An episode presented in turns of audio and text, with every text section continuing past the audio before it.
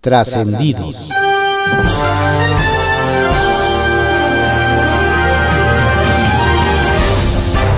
Continuamos con la audiosíntesis informativa de Adrián Ojeda Román, correspondiente a hoy, jueves 14 de abril de 2022. Demos lectura a algunos trascendidos que se publican en periódicos de circulación nacional. Templo Mayor, por Fray Bartolomé, que se publica en el periódico Reforma. Mientras los otros gobernadores fronterizos estaban viendo si se ponían de acuerdo para hacer un frente común ante el atorón fronterizo, provocado por las revisiones ordenadas por el gobernador de Texas, Greg Abbott, el mandatario de Nuevo León, Samuel García, se avivó y logró un acuerdo bilateral en unas cuantas horas. Más allá de la rápida reacción de García y la lentitud de sus pares de Chihuahua, Coahuila y Tamaulipas, hay quienes se preguntan, ¿dónde estaban y qué estaban haciendo los secretarios de Economía Tatiana Cloutier y de Relaciones Exteriores Marcelo Ebrard mientras el conflicto fronterizo se desarrollaba y crecía cada hora? Ah, sí, estaban aplaudiendo el informe de gobierno número 13 de Andrés Manuel López Obrador. ¿De que hay prioridades en el gabinete? Claramente que las hay. Dicen que en la política no existen las casualidades. Y precisamente por eso llamó mucho la atención que el diputado federal del PRI, Carlos Miguel Aiza Damas, anunciara justo ayer que votará a favor de la reforma eléctrica de Palacio Nacional. Y es que, según cuentan en el Senado, justo esta semana estaba prevista la ratificación del también priista Miguel Aiza González, exgobernador de Campeche y padre del legislador como embajador de México en República Dominicana. El hecho desató una ola de sospechosismos entre los tricolores, quienes piensan que el voto del joven Aiza tiene que ver, y mucho, con el futuro de su papá en el cuerpo diplomático, mientras él afirma que votará de ese modo por convicción propia. ¿Será melón, será sandía o será la embajada del otro día? Por cierto, a lo mejor es porque estamos en Semana Santa y la figura de Judas Iscariote está muy presente en la mente de funcionarios y dirigentes partidistas. Pero la palabra de moda en la clase política nacional es traición. Dice Andrés Manuel López Obrador que si los legisladores del PRI y el PRD traicionan al pueblo y votan contra su reforma energética, él ya tiene listo un plan B para proteger al litio nacional de los pérfidos intereses extranjeros. Y tras el anuncio del diputado del PRI que votará en favor de la mencionada iniciativa, el presidente nacional de los tricolores, Alejandro Alito Moreno, lo acusó de traicionar a su partido y a México. Lo cierto es que hay tanto en juego en el debate de la reforma energética que seguramente de hoy hasta el domingo de Pascua habrá mucha pasión, poca gloria y varios que se verán tentados a traicionar no solo a sus partidos, sino a los ciudadanos a los que deben de representar. Trascendió que se publica en el periódico Milenio. Trascendió que los diputados federales de Morena y los del bloque opositor iniciarán la madre de todas las batallas por la reforma eléctrica desde el sábado, cuando los morenistas, encabezados por Ignacio Mier, se concentren en el, Hotel Riazor, en las inmediaciones de Palacio de San Lázaro, con el propósito de afinar los últimos detalles del debate y pernoctar ahí para partir a primera hora del domingo hacia el recinto. Del lado de Va por México, la mayoría decidió dormir el sábado en sus oficinas, sobre todo porque Morena, el ESME y otras organizaciones anunciaron mítines a las puertas del Congreso. Trascendió que los que exhibieron falta de colmillo fueron los priistas, que no supieron ver las señales que emitía Carlos Miguel Aiza en torno a la reforma eléctrica. Primero subió en su cuenta de Twitter que votaría en contra, pero estuvo ilocalizable para los dirigentes cuando fue convocado para la pijamada de lunes en San Lázaro, con el argumento de que no consiguió vuelo. Si bien más tarde resultó que sí voló, pero le dolía la cabeza. El martes su padre, Carlos Aiza González, exgobernador y propuesto embajador, llamó al CEN y prometió que su hijo votaría a favor. Pero ayer se alineó con Morena. Trascendió que quien salió bien librado del pleito transfronterizo con Texas fue el gobernador de Nuevo León, Samuel García, por su intervención en la liberación del flujo de carga a cambio de detenciones de migrantes desde el Estado. Aunque falta que negocien soluciones sus homólogos de Tamaulipas, Francisco García Cabeza de Vaca, de Coahuila, Miguel Riquelme y de Chihuahua, Maru Campos, quienes tendrán que lidiar con el tejano Greg Abbott. Trascendió que mientras que esta semana decenas de trabajadores de la CNDH recibieron un formato de declaración de no parentesco para atacar el nepotismo, queda la duda de quién le pasará el papelito a Rosario Piedra Ibarra para que aclare si su secretario particular, Daniel Nájera Piedra, y el subdirector de área, Eric Piedra Méndez, son sus familiares o solo comparten azarosamente el mismo apellido. Pepe Grillo, que se publica en el periódico La Crónica. Fichar a los AISA. Para Morena fue particularmente satisfactorio fichar a la familia AISA porque supone un golpe fuerte para Lito Moreno, dirigente nacional del PRI. El padre, Carlos Miguel, exgobernador de Campeche, asumió el cargo de forma interina a la salida de Alito rumbo a Insurgentes Norte. Dicen allá que no quedó conforme con el proceso de selección de candidatos a gobernador por el PRI y que por eso comenzó a poner atención al canto de las sirenas morenistas. El hecho es que quedó complacido con el triunfo de Laida Sansores y hasta aceptó un cargo diplomático para representar a la 4T en el extranjero.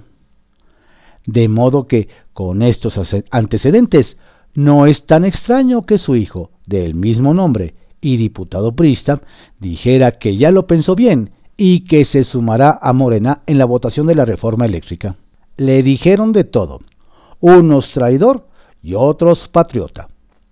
Ahora, el que quedó volando fue el papá, que será embajador en República Dominicana, pero el Senado resolvió aplazar la discusión para formalizar el nombramiento a que se calmen las aguas. Mexicano de excepción. La comunidad de trabajo de Grupo Crónica expresa sus condolencias por el fallecimiento de Rogerio Azcárraga, empresario visionario, baluarte por décadas de la comunicación en el país. Don Rogerio fue parte de la primera generación de mexicanos de excepción que recibieron en el año 2010 el premio Crónica. Al recibirlo, explicó que el objetivo de Grupo Fórmula, del que fue presidente fundador, era contribuir al desarrollo del país a través de la información veraz y puntual. Un hombre comprometido con su país, un hombre de empresa y de familia que deja una honda huella, descanse en paz. Salida fácil. Que el presidente tenga otros datos sobre los más apremiantes problemas nacionales le ha servido para eludir críticas e imponer una narrativa que lo favorece. Es una salida fácil. Pero hay temas de extrema gravedad en el que recurrir al ardid de los otros datos es una falta humana que se le revierte, como es el tema de los desaparecidos que ha llamado la atención de la ONU. Con tal de eludir la responsabilidad, el presidente recurrió al desplante nacionalista de que ningún organismo internacional nos pondrá en el banquillo de los acusados. Privilegiar la confrontación no soluciona un gravísimo problema que si bien no se originó en este sexenio, no ha podido ser contenido por las actuales autoridades. Eso es un hecho indiscutido. Van más de 20.000 desapariciones desde que arrancó el sexenio. Ninguna rabieta puede revertir el dato. Días Santos. La comunidad turística del país siempre espera con ansia el periodo vacacional de Semana Santa para poner a funcionar sus máquinas registradoras. Ahora más que nunca. Después de dos años de pandemia, se espera que varios destinos del país presenten ocupaciones cercanas al 100%, aunque solo sea el fin de semana largo que arranca este jueves. Todavía no se alcanzan los niveles previos a la pandemia. estará 10% debajo del obtenido en el 2019, pero las señales de recuperación son claras y permiten documentar el optimismo. Y es que el turismo tiene la característica de requerir para su operación óptima de muchos empleos. Y cada empleo creado es una buena noticia para una familia mexicana. Los destinos del sol y playa son los preferidos, pero los beneficios de la Semana Santa alcanzan a todos, incluyendo los pueblos mágicos. Bajo reserva, que se publica en el periódico El Universal. España, meter el acelerador con México. Quien está alistando su mejor traje es el embajador de México en España, Quirino Ordaz, pues el próximo lunes apenas una semana después de haber llegado a Madrid, será recibido en el Ministerio de Asuntos Exteriores español para presentar copias de estilo de sus credenciales que lo acreditan como representante diplomático. Con ello, Ordaz Coppel podrá empezar a trabajar oficialmente en espera a que se le asigne fecha para entregar cartas al rey Felipe VI nos hacen ver que la actitud del gobierno español nada tiene que ver con pausas y que la señal es muy clarita. Quieren una relación bilateral que vaya a un ritmo revolucionado. INE solo quiere críticas de Palacio Nacional.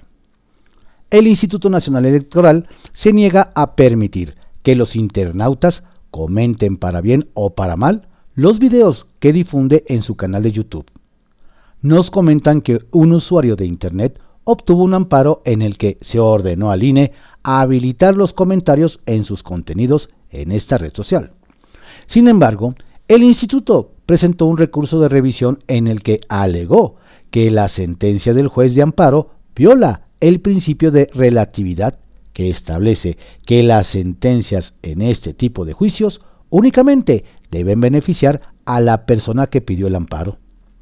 En sus argumentos, el INE indicó que la orden es demasiado general y no beneficia a nadie en particular.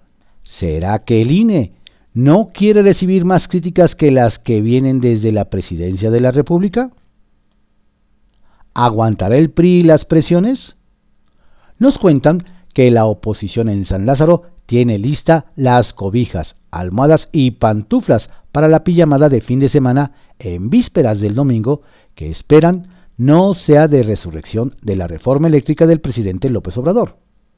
Sin embargo, algo que les quita el sueño y no el frío son las fuertes presiones y amenazas que les hacen llegar desde Palacio Nacional, en especial a los priistas.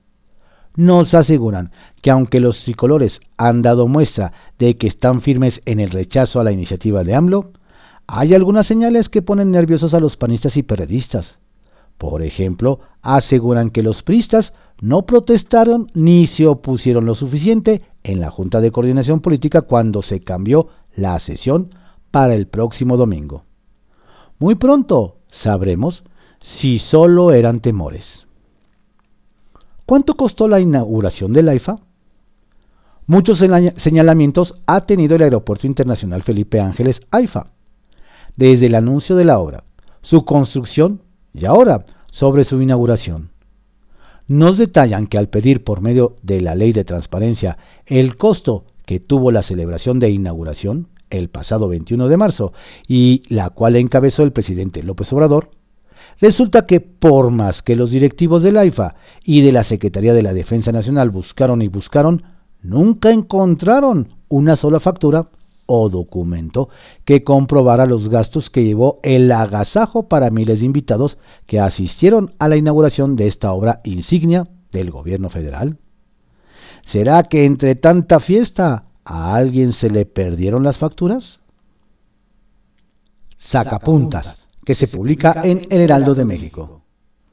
Atento desde Palenque. Una pausa a las mañaneras decretó el presidente López Obrador para estos días santos. Sin embargo, no estará de descanso, pues desde su rancho en Palenque se mantendrá pendiente de lo que ocurra con la votación de la iniciativa eléctrica en la Cámara de Diputados este domingo. El lunes retomará las conferencias y se sabrá si usa el plan B para el litio. hacen su búnker. Nos cuentan que la bancada de los diputados de Morena, encabezados por Ignacio Mier, está convocada a concentrarse este sábado en un hotel cercano al recinto legislativo. La intención es afinar la estrategia para intentar la aprobación de la reforma eléctrica. Incluso planean llegar en bloque al Palacio de San Lázaro muy temprano, el domingo de resurrección. PRI tunde a su diputado. Apenas anunció su voto a favor de la iniciativa eléctrica, el diputado prista Carlos Miguel Aiza sintió el calor de su partido. Su dirigente, Alejandro Moreno, lo tachó de traidor. Otros diputados ventilaron los datos de todas sus propiedades y se anunció su expulsión del tricolor. Horas después el legislador cerró su cuenta en redes sociales. Solo es asesor. Negó Paolo Salerno ser cabildero de una empresa italiana para evitar la aprobación de la reforma eléctrica como acusa Morena. Es falso que sea empleado, socio o proveedor de servicios de cabildeo de la empresa en él, explicó. Dice ser asesor externo de perredistas, algo así como lo que hace el español Abraham Mendieta, pero con los morenistas. Mérito de la Cancillería. Nos cuentan que en la Cancillería de Marcelo Ebrard se llevó la medalla por los 85.6 millones de mexicanos y mexicanas que han sido vacunados contra el COVID-19. Y es que en el Gabinete Federal reconocen la labor del secretario y su equipo para conseguir las dosis, la cual fue tan efectiva que el último día de este mes se cierra la campaña nacional.